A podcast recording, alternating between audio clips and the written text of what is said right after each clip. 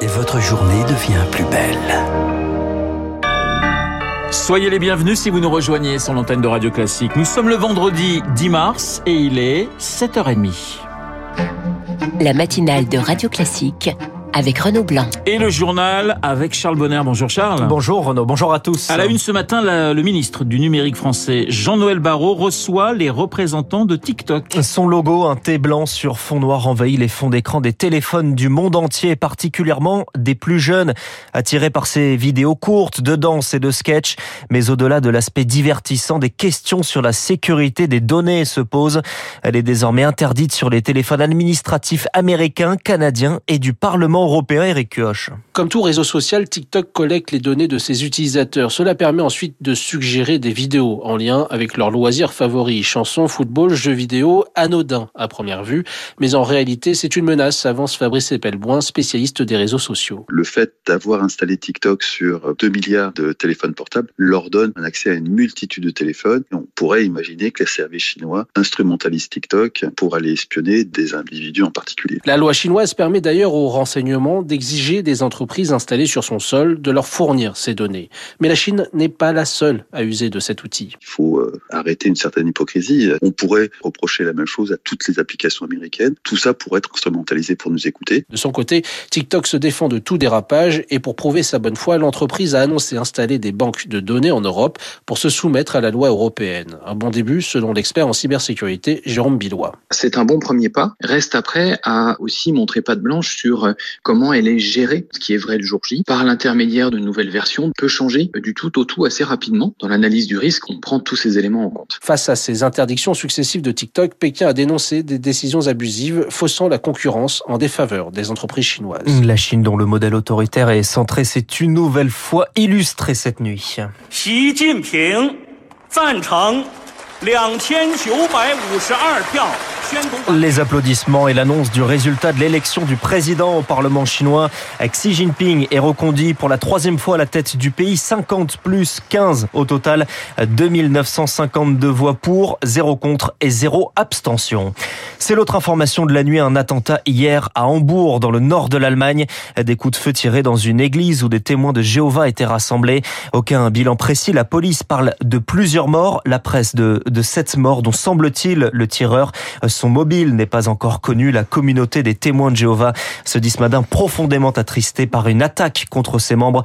On y revient dans le journal de 8 heures de Lucille Bréau. Allez, retour en France avec la réforme des retraites, Charles, qui peine toujours à passer l'étape du Sénat. Les débats prennent fin dimanche soir à minuit avec encore 982 amendements à examiner. L'article 8 sur les carrières longues est validé, tout comme une surcote pour les mères de famille, idée portée par la droite majoritaire au Sénat pour relancer les naissances, Lauriane Tout-le-Monde. C'est une mesure phare pour la majorité sénatoriale à partir de 63 ans, soit un an avant l'âge de départ à la retraite prévu par la réforme. Les mères de famille pourront bénéficier d'une surcote jusqu'à 4 trimestres, soit 5% de plus sur les pensions. Derrière ce coup de pouce financier se cache une philosophie chère à la droite, la politique nataliste. Et alors? Moi j'en suis fier. Bruno Retailleau, patron des sénateurs LR. L'an dernier, il n'y a jamais eu aussi peu de naissances en France. Qu'est-ce qu'on veut demain? On veut un régime par répartition? Mais s'il n'y a plus de jeunes, s'il n'y a plus d'actifs, tout ça va exploser. La gauche a voté pour cet amendement de la droite, mais à contre-cœur, histoire de limiter les dégâts. N'y voyez pas un soutien au natalisme, prévient la socialiste Laurence Rossignol. Ce qui fait qu'une jeune femme de 28 ans ou un jeune couple décide de faire un enfant, c'est pas l'idée qu'un jour il y aura une surcote à la retraite. On se croirait dans les années 50. Et les femmes ne font pas des enfants euh, ni pour euh, faire des soldats comme avant-hier, ni aujourd'hui pour sauver le régime de retraite. Soutenue par le gouvernement, cette mesure est l'une de celles qui coûte le plus cher dans la réforme des retraites, 300 millions d'euros. Elle va toucher 30% des femmes par génération, mais aussi des hommes, ceux qui ont des trimestres liés à la paternité et l'éducation. Une réforme synonyme de grève aujourd'hui et ce week-end, la moitié des TGV des Inouïs sont supprimés, 60% des TER et trois quarts des intercités.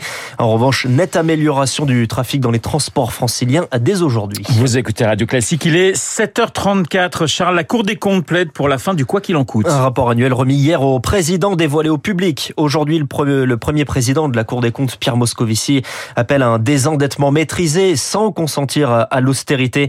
Dépenser moins, mais dépenser mieux, notamment sur l'aide sociale.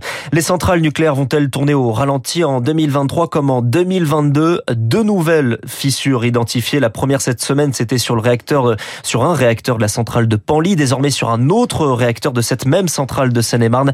La troisième fissure sur un réacteur de la centrale de Cattenom en Moselle. Le Premier ministre britannique est à Paris aujourd'hui. Une rencontre entre Rishi Sunak et Emmanuel Macron au parcours similaire, tous deux anciens banquiers d'affaires, mais à la tête de pays aux relations ombrageuses. Je veux ouvrir un nouveau chapitre, promet Rishi Sunak dans le Figaro. Sept ministres de chaque pays participent d'ailleurs à cette rencontre, dont ceux de l'intérieur sur la question de l'immigration et des traversées illégales de la Manche. Et nous y reviendrons à 8h15 avec Anne-Elisabeth Moutet, éditorialiste, écrivaine et spécialiste de la Grande-Bretagne.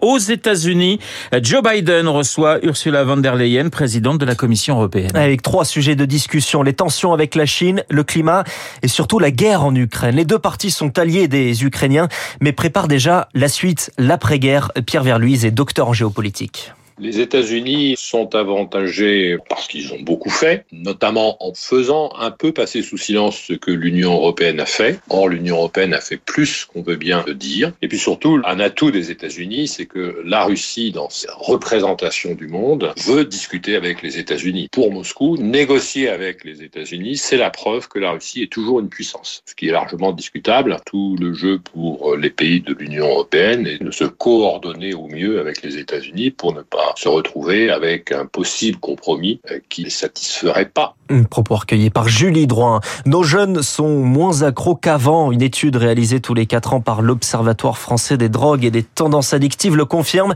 Drogue, alcool, tabac, tout est en baisse chez les ados de 17 ans. Julien Morel-Darleux est le président de cet observatoire c'est d'abord des changements qui se font dans la société sur la représentation par ces adolescents de ces usages. En particulier, c'est marqué sur le tabac, dont l'image a changé, ce n'est plus à la mode. Finalement, de moins en moins de jeunes expérimentent le tabagisme, de moins en moins de jeunes fument quotidiennement, et donc l'entrée dans le tabagisme, qui peut se faire par les pairs, c'est-à-dire on va tester la cigarette de son camarade, s'il y a moins de gens qui fument, on va être moins tenté de le faire. Le tabagisme est la première cause de mortalité dans notre pays, hein, 73 000 morts euh, par an. Cette image du tabac comme causant des maladies, euh, pouvant entraîner la mort, c'est quelque chose qui est aussi ancré chez les jeunes adolescents. Julien Morel Darle au micro de Marine Salaville. Et puis il avait réalisé la Bourse du Travail à Saint-Denis et la Cité internationale de la bande dessinée d'Angoulême. L'architecte Roland Castro est mort à l'âge de 82 ans, ancien maoïste et figure de mai 68. Voilà, c'est la figure du journal de 7h30. Il s'appelle Charles Bonner. Merci Charles pour ce journal. Il est 7h37. Dans un instant, Pascal Johannin, la directrice générale de la Fondation Robert Schuman, pour parler eh bien d'une étude qui a été révélée cette semaine par la Fondation sur la parité homme-femme en Europe. Et vous allez voir qu'il y a encore du travail. À tout